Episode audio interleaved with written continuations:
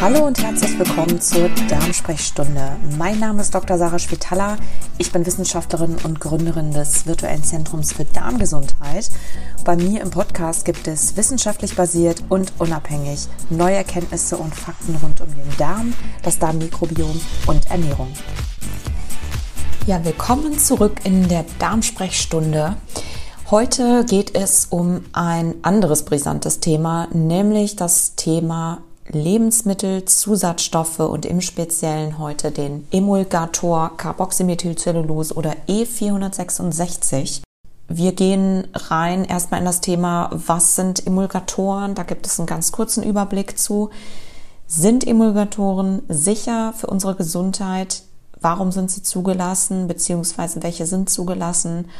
Und dann schauen wir uns an die neue Studie, die ich heute mitgebracht habe, nämlich eine ganz aktuelle Untersuchung, die nämlich zeigt, dass im Speziellen für E466 oder Carboxymethylcellulose äh, der Stoff als nicht sicher gilt, ja, und sich eben als schädlich für das Darmmikrobiom und die Darmgesundheit herausgestellt hat, erstmalig jetzt auch in einer randomisierten, kontrollierten Studie im Menschen.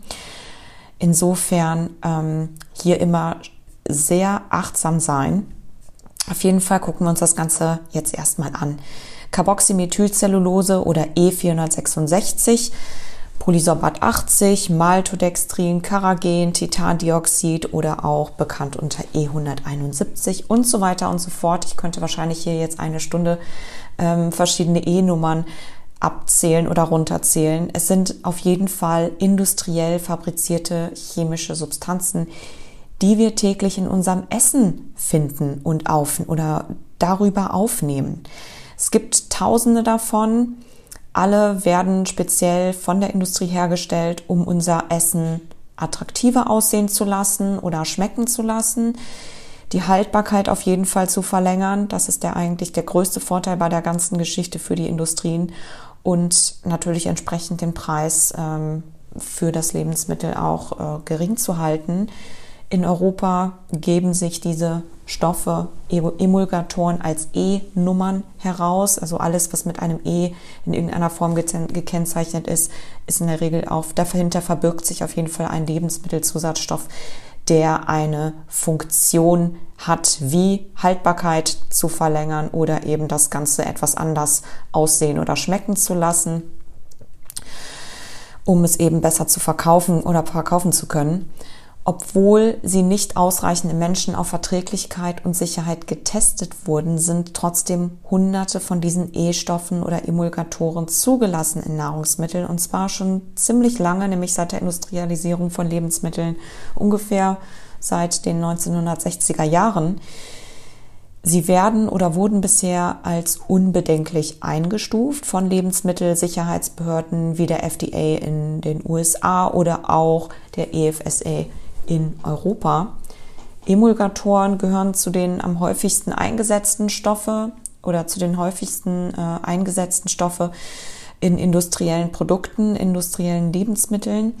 Es sind Bindemittel. Man findet sie eben oder Verdickungsmittel auch und findet sie unter diversen E-Bezeichnungen, in der Regel auf der Verpackungsrückseite. Da sollten sie deklariert sein von wirklich Hunderten von Lebensmitteln. Einfach mal durch den Laden gehen und da gucken auf Soßen, Puddings, Margarine, Brot, Wurst, Backmischungen, auf Brotaufstrichen, in Babynahrung, Joghurt, Schokolade, Glasur, Kaugummi oder Eiscreme.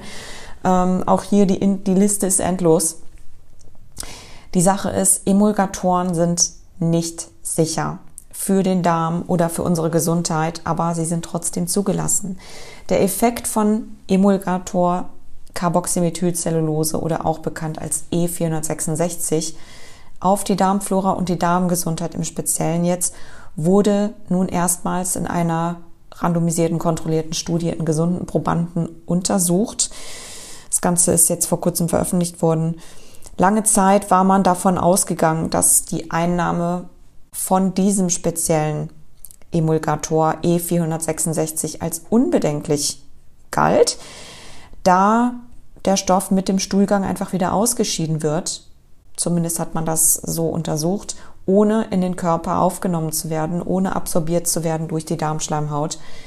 Dabei hat man allerdings nicht das Risiko beachtet, dass nicht, das gilt nicht nur für diesen Stoff, sondern für alle künstlichen Produkte, dass diese künstlichen Stoffe bei der Darmpassage mit der Darmflora interagieren, diese in der Regel stören und in irgendeiner Form verändern. Ja, sowohl die Zusammensetzung als auch und eben das Zusammenleben der Bakterien, das Ökosystem, es ist ja ein Ökosystem, stören und entsprechend auch den Stoffwechsel dieses Ökosystems verändern.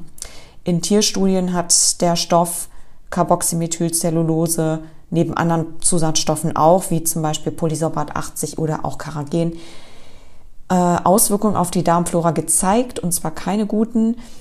Ähm, insbesondere E466 hat die Darmflora-Zusammensetzung im Stuhlgang verändert und auch den Bakterienstoffwechsel stark beeinträchtigt, die Darmschleimhaut angegriffen und auch die Darmbarrierefunktion gestört, was dann in den Labortieren, wie gesagt, präklinische Untersuchungen, das war noch nicht am Menschen damals, zu chronischen Darmentzündungen geführt hat, bis hin zu ähm, ja, einer ausgeprägten Colitis, Colitis ulcerosa, chronisch entzündliche Darmerkrankung und auch zu Darmkrebsfällen.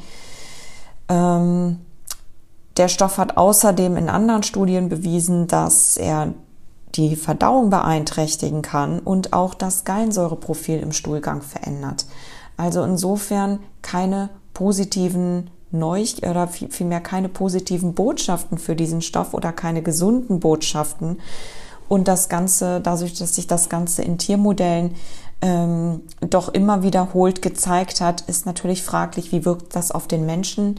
Es wurde bisher nie untersucht im Menschen, trotz eben dieser zahlreichen Laborstudien mit Tiermodellen, die bedenkliche Ergebnisse gezeigt haben bis jetzt.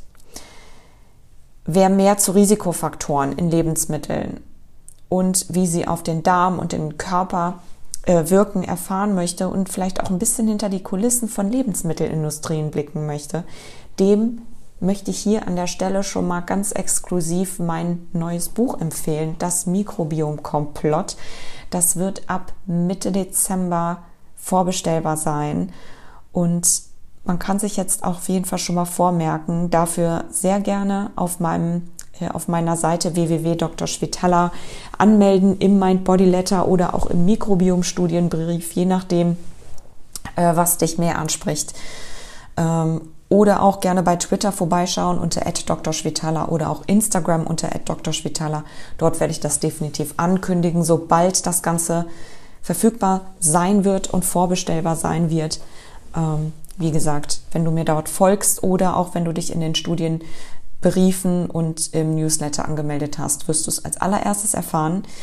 Ähm, in dem Buch gibt es jedenfalls ganz detailliert alles äh, zum Thema Lebensmittelindustrien und vor allem eben auch bestimmte Risikofaktoren aus Nahrungsmitteln.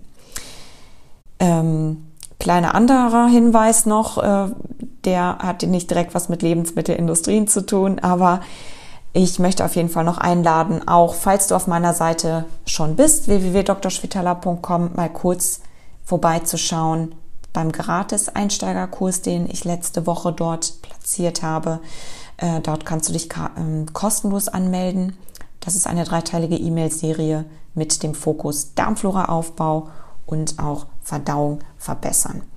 Das Ganze ist natürlich wissenschaftlich basiert. Auf jeden Fall auch dort auf meiner Seite schauen oder hier in den Show Notes auch auf den Link klicken. Ähm, genau, da gibt es auch alle anderen Links und auch den Link zu der Studie.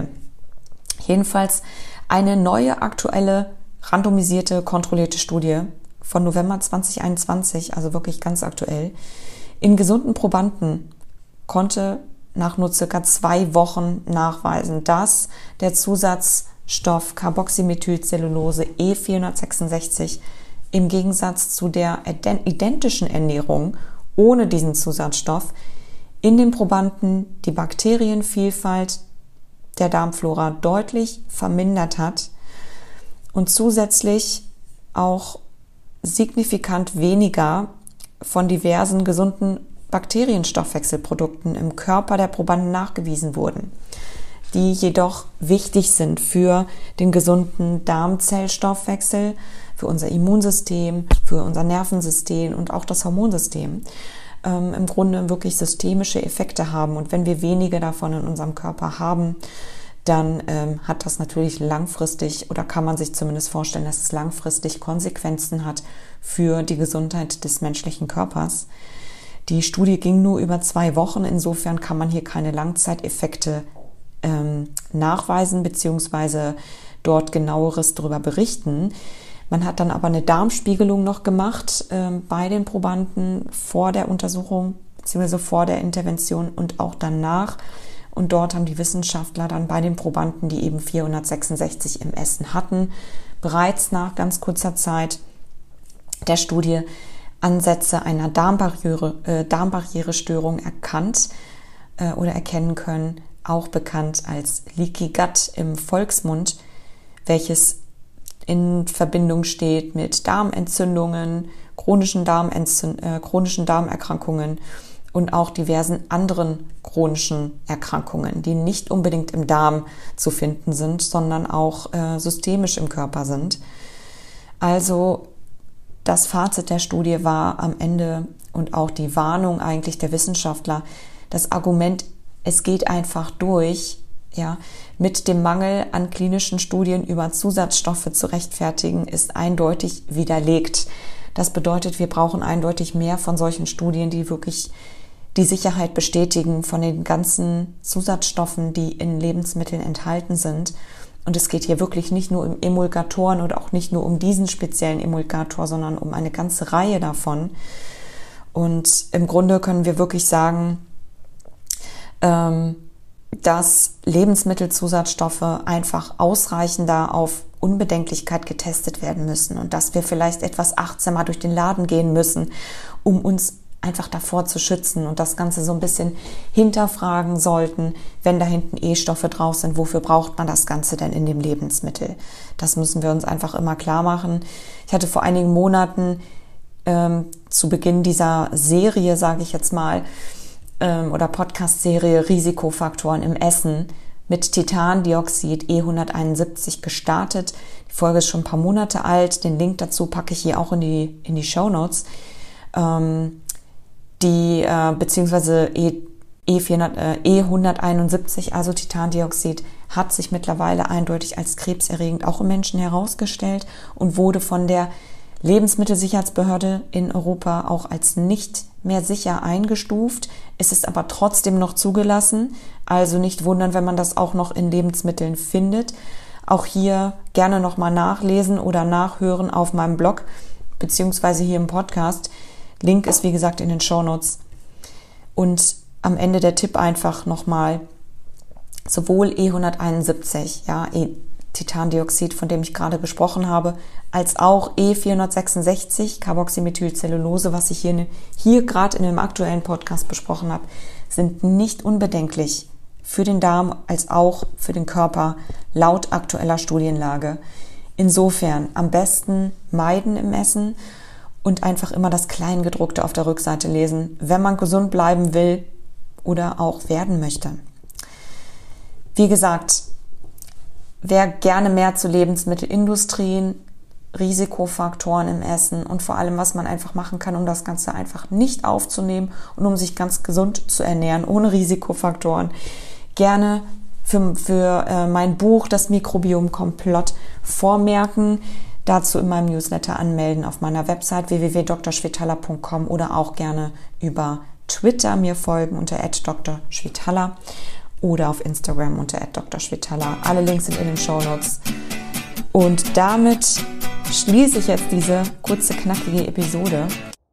Wünsche ich erstmal ein ganz schönes Wochenende und alles Gute und wir hören uns bald wieder.